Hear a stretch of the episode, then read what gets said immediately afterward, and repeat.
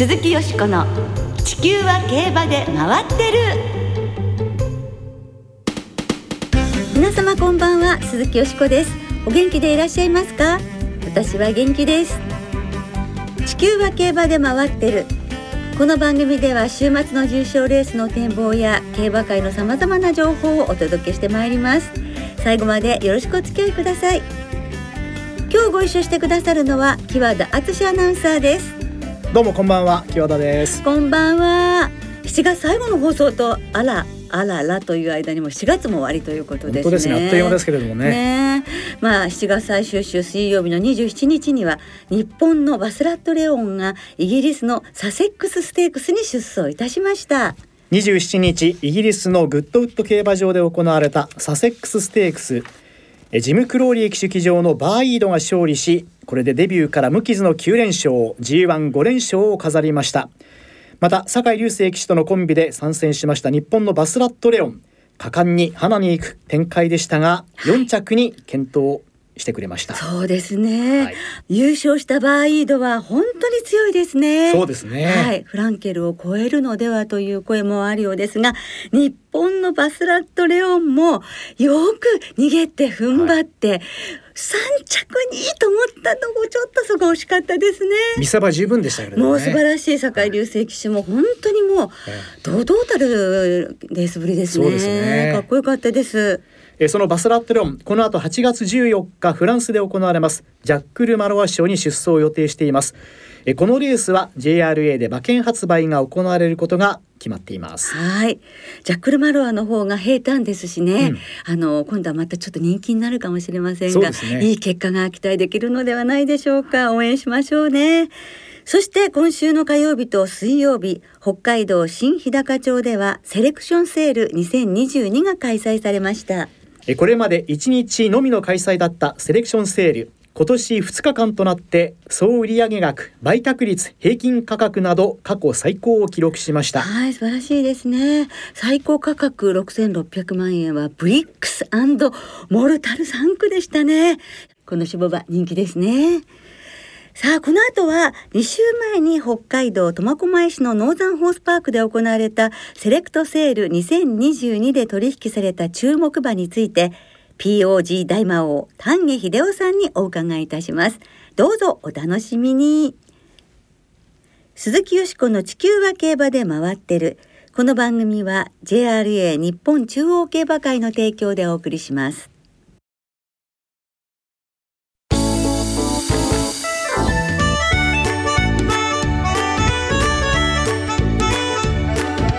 鈴木よしこの地球は競馬で回ってる。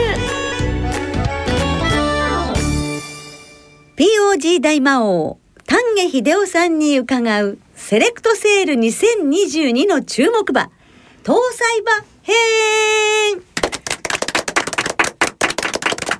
はい先週に続き今週も7月11日12日に北海道苫小牧市のノーザンホースパークで行われたセレクトセール2022で取引された注目馬について現地で取材された POG 大魔王丹下秀夫さんにお話しいただきます。先週は初日の一歳セッションについてお送りいたしましたが今週は今年生まれたばかりのはい。搭載馬編ですね、ですね。2日目の搭載セッションは上場馬236頭のうち225頭が落札され売却率95.34%落札総額は128億9250万円。1頭あたりの平均価格は5730万円でした。1億円を超える高額落札馬は28頭。なお今日お伝えする金額はすべて税抜きの価格ですはい。落札総額と売却率は搭載一切セッション通してのレコードでしたね。そして平均価格は搭載部門も過去最高ということで、2日目も大盛況でした。それでは今週もお話を伺ってまいりましょう。POG 大魔王丹下秀夫さんです。どうでしたか？現場でご覧になっていて。はい。搭載はね、えー有力どころはまずえードゥラメンテですかね。はい。最終クロップになると思うんでね。ねえやっぱあの。有力馬主さんたちも、うん、全力で一頭は落としたいっていうね、えー意思がねありありとおあったと思います。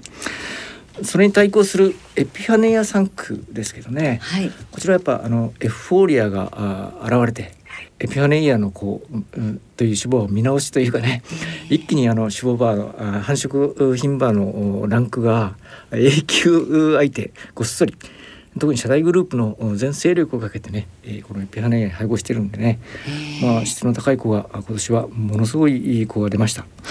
まあ、あとは、えーロードカナロアあ絆あなんか見ますし、えー大注目はやっぱあとサートルナーリアね新種もね、えーはいこれがやっぱりこの搭載セッションの目玉になったと思います。はい。うんまあ、エピファネイアサートルナーリアというと、お母さんがシーザリオということでやっぱシーザリオの底力みたいなものがはい。あるんでしょうえね。あのとかくねあ血統は脂肪馬について語りたがるところはあるんですけどね、一頭の繁殖牝馬からね、えー、全てこう血統って広がってるわけですしこの10年ぐらいで、えー日本の繁殖牝馬のおレベルっていうのは世界一と言っていいぐらい、えーの品揃えになってるんでね、ええー。ーやっぱりそれがやっぱり、えーそうですね、えーまあ、1歳も東歳もあのまんべんなくこう高い馬が現れるう競りの活況のお原因になってると思います。はい。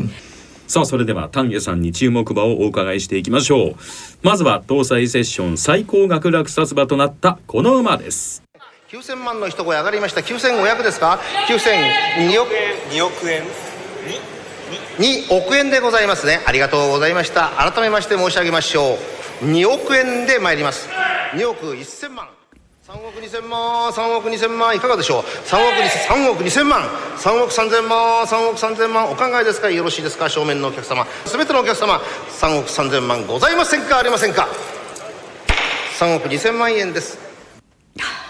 ドゥラメンテのラストクロップシャンパンエニワンの2022がこの日最高の3億2000万円で落札されました。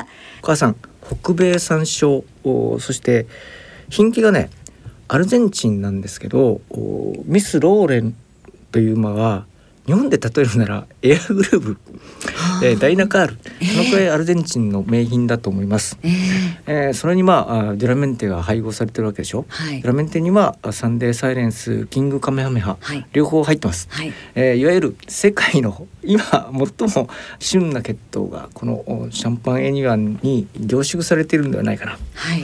例えるならもうマドンナにサバチーニに鈴木よしこの品系 なんだか大丈夫ですで西城秀樹を掛け合わせたような、えーそういう馬でございますね。パッションを本当におっ感じます。しゃいましたねはいはいこれです。でも形っていうかその馬自身自体の魅力的な部分はどんなとこです？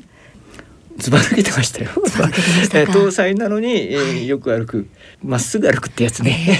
えーえー がよくできてましたね。はい他にまああーデュラメンテ3区はね、ええーコールバック北米 G1、うん、勝ち馬ですけどね。あとポジティブマインド2歳牝馬チャンピオンかな。ええ。あとミカオロとかね、はい。せ宣言に勝ってますけどね。はい。ドラメンテからまた新しいね競馬のおドラマが始まるんで。吉子さんそんな今、はい、また 楽しみにしたいと。長いしましょうよ。長生きしましょうね。ははい。い、この日はドラメンテ3区4頭が1億円を超えました。はい。一方で今年初年度3区が誕生したサートゥーナーリアは14頭が落札されて売却率 100%3 頭の3区が1億円を超えました。これはもう丹下さんすべてお気に入りということでいいですか？はい。まあモンクラシンまずラルケットですかね。はい。あのお兄さんステルビオおそしてスティルナーリアあ重賞馬あ他にもブラックタイプういますけどね。ええ。このサートルナーリア配合して なんかちょっと大げさですけどええ産区の質がステルビオの2倍ぐらいになったんじゃないかなと個人的には思いました。サートルナーリアエピファネイアの弟なんですけど、ええボディラインとか体の作りとかね気象とか全然違うと思うんですよね。はい。完成度もサトゥナ自身も高かったですし決してね初年度は永久繁殖牝馬というわけではないんですよね。はい。あのエピアネアと同じように初年度は B 級の牝馬も混じってます。それでもねものすごくみんな作りがバランスも良くてええもう歩かせても何やっても文句なしでいやもうびっくりしましたよ。うんサートルナーリアは現役時代に持てるすべての力を発揮できたわけではないわけなんですよね。ですよね。多分。とね。まだまだもっとあって、はい。でそういった部分をうん。子どもたちがどんな形で表してきてくれるかっていうの楽しみですよね。うん、サトゥナリはね一番のう能力の発露は多分神戸新聞杯かな。それ以外はね例えば住井調教師もノーザンファームもサトゥナリアの能力を発揮できなかったところあると思うんですけどね、ポテンシャルを開花させないまま守護場入りしたんですけどでも産区はお父さん超えみたいなのをすぐにどんどん、うん果たすと思いますし、ねお兄ちゃんのエピファネイアも抜いてしまうかもしれないねこれね。うんなんか夢が広がりますまあ、ね。他にも、まあ、サトゥナリア産区は大鳥のミカリーニョそしてガゼルタコンテッサトゥーレダイヤパッションってエポカ道路の弟だっけ、えーあれなんかよかったね。はあ、うん、つきませんねお話がね。はい。はい。そしてサートルナーリアのお兄さんエピファネイアの産区は8頭が1億円を超えましたけれどどうでしょはい、あのモシーンかな。う。はい。初日もね、まあ、最高額4 5千万ドルまで出ましたけどええ。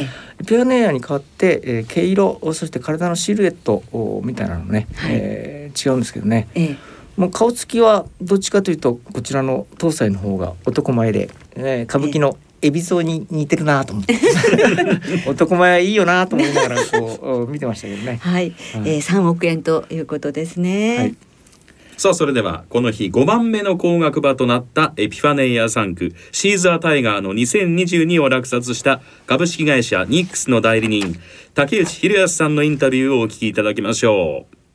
今年のセレクトセール搭載一切合わせて、まあ、一番のこの馬が目玉だと思うんですよね、もちろんその馬体もいいですし歩きもいいですし血統も素晴らしいんでで、まあ、その一番の馬をどうしてもあの欲しかったというのとあと繁殖牝馬としてもこの子の好きの代も含めての値段っていうかな。それで買ったって感じあのよしこさんあの、シーザータイガーは、ええー初めて産区が登場した時に僕と一緒に牧場行って取材してましたよね。はいはい。あれから本当にこう大ホームランまだ、うん、打つ馬はいないんですけどね。うん今年の2歳のダノンザタイガーはこれはやっぱあ G1 勝ち負けになる馬だと思いますしあやっぱこの東西のねピアネは良かったねこれはやっぱあの竹内さん惚れるよね あの四つ足がソックスのように白い馬ですよね。このシーザータイガーあれ2020年。あれ印象深いねそうですね。ははいい。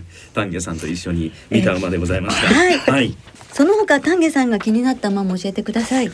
まずブルックスモルタル、はい母アウェイクですかね、ええまあ1歳もいましたけどね、はい。いやこの東西はね、ええいやーこれはあブルックスモルタルってこんなにいい子出すんだあ皮膚も滑らかでしたしほぼ完璧かなと思って、えーずーっと見とれてましたね。あ。あとはセレクトセール搭載ってなんかびっくりするような想像してないようなあ高馬が出る時があるんですけどね、はい。フィエールマンの シャンブルだとびっくりしちゃったな、うんはい。これはスワーブ・リチャードとかあの、ええ。えー一昨年のシーブの時とか去年絆で、えーものすごい高い子出たけど、うん。あやっぱそういう馬って出てくるんだなと、はい。うんドキドキしましたけどね。2。億1000万円。はい。でしたね。うん、あとは新種牡馬ではアドマイヤマーズ。お父さんのダイワメジャーをもしかしたら超えるんではないかな。という気がして、ええ。トレジャリングなんかいいなと思って、えー見てましたけどね。はい。さあそれでは2日目のセール終了後に行われた日本競走馬協会会長代行を務める社大ファーム吉田照也代表のお話をお聞きいただきましょう。正直言ってね今の社会情勢とか考えて果たして今年も馬が売れるのかなと心配したこともあったんですけど明らかに予想をは超えている結果だと思いますねいやだけどなんかね馬ってね世界中高いんですよね今この10年でアメリカとかヨーロッパのトップの馬の値段って何倍にもなってますよやっぱり新しい馬主さんが出てきてそれに対抗するためにはまたそれを任さなきゃいけないっていうことになってから馬の値段は高くなっていっちゃうんじゃないかなと思いますよね。でもそのディープインパクト3区がいないセレクトセールになるということで、えーいろいろ皆さんお思いもあったと思うのですが終わってみれば本当にいろんな種馬の馬たちがあの高額で取引されて非常に新しい時代がスタートしたというイメージもあるのですがいかがでしょうか？高額落札オーナーたちが日本の新しい競馬をねセレクトセールという場所でねお金を払うことによってね示しているようなところがあると思うんですよね。まあ、僕ら競馬ファンもね競馬で実際に走る時は、うん、その思いを見るわけですからね。はいそれをせるっていうのは本当に、えー自分の競馬に対する見方みたいなのね、一番、うん、鍛えられる学習する場所だと思います。では2日目の搭載セッションの中から 丹下さんが最も気に入った馬2年先の話ということになるんですがこの時点で再来年の POG でもぜひ指名したいという馬を教えてください。あのドゥラメンテシャンパンエニワン。はい、そしてサートゥルナーリアラルケット、はい。えーブリックスモルタルアウェイクン、はい。この3頭は2年後も忘れてないと思います。え ぜひあの無事にこうデビューしてくれることをえー祈ります。はい。あとはアドマイヤマーズトレジャリング。さっきのことまで予想していただきましたけれども 来年以降セレコトセールはどのようになっていくと思われますか？えー杉吉子さんが、はい。あの新しい展開があるんではないかなっていうのをねおっしゃったと思うんですけどね。それやっぱ搭載セールはそれを展望してるようなあー気がしました。まあ、ずっとこのまま続きそうだよね。この流れというのはね。あとそのディープみたいなあの大きな柱があるんじゃなくて本当に広く多彩に、そうですよあねの活躍馬が出てくるっていうのかもしれないですね。はい、もうこれからまた、ね。またコントレールも出てくるわけでしょ。そうそうそうそう。来年はね、えーねそうですよえーもうキリがないですね。本当ですね。えーやっぱり楽しいですね。えー何年経っても楽しいと思いますよ。そうですね、はいそして、えー今年私たちがね見た馬たちが無事にデビューの日を迎えられますように活躍も祈りまして、えーここで締めさせていただきたいと思います先週今週とセレクトセールについて丹下秀夫さんに伺いましたお忙しい中どうもありがとうございましたこちらこそありがとうございました。2週にわたりセレクトセール2022についてお送りしました鈴木よしこの地球は競馬で回ってる。ここからは週末に行われる重賞を展望していきましょう。今週は土曜日に新潟で障害の重賞を新潟ジャンプステークス。日曜日には同じ新潟でアイビスサマーダッシュ。札幌ではクイーンステークスが行われます。はい。まずは新潟競馬場芝の直線 1000m で行われる G3 アイビスサマーダッシュを展望していきましょうえこのレースはサマースプリントシリーズの第3戦になります、はい。29日金曜日正午の新潟の天候は晴れ。芝両ダートも両馬場。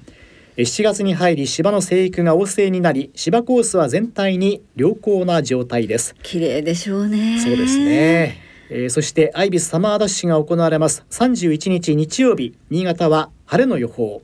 週末は晴れの天気が続きそうです。暑いでしょうね。気温もね。ねはい、さあよしこさんどんな見解でしょうか？はい。まあ皆さんねよくご存知の通り、えー今年のアイビスサマーダッシュは藤田七子騎手とはい。今村聖奈騎手という JRA の女性ジョッキーが初めて、えー重賞二人ね参戦するというい。記念すべきレースですので、まずこの二人の、うん。えー馬連を馬買いたいと思うんですね。あのそれぞれ単服単服もちろん買いますね。ええ。はい、そしてマレンでしょ？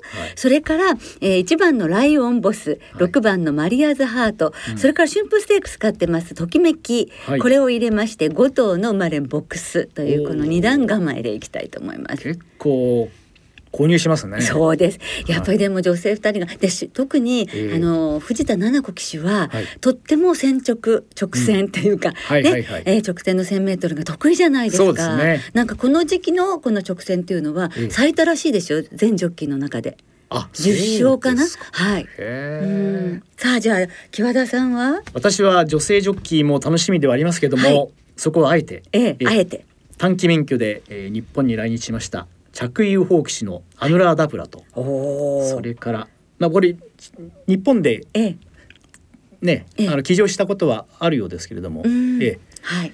えー新潟は初めてになるのかな。あ。そうですよね。えーそれから、え騎手。えええ何ですか？いや、ホー騎手って言いたくなっちゃう。いやホー騎手そうホー騎手。はい。きっとねあの騎乗ぶり見てみんなほーって、ね、うなずくんじゃないですか。それから松山騎手乗ってますけど、はい。えーときめき。この2頭の入っているこええ。の6枠っていうのはね、はい。非常に魅力だなと思いまして、はい。まあ、やっぱり 1,000m はなやっぱりなんといっても真ん中の枠から外が有利なので。そうなんですよえね。えしかも6枠にあのジョッキーも頼もしい2人入りましたし、はい馬も楽しみですし、はい。この6枠からええ。まあ久しぶりにちょっと枠連買ってみようかな。みたいなほう。ほう。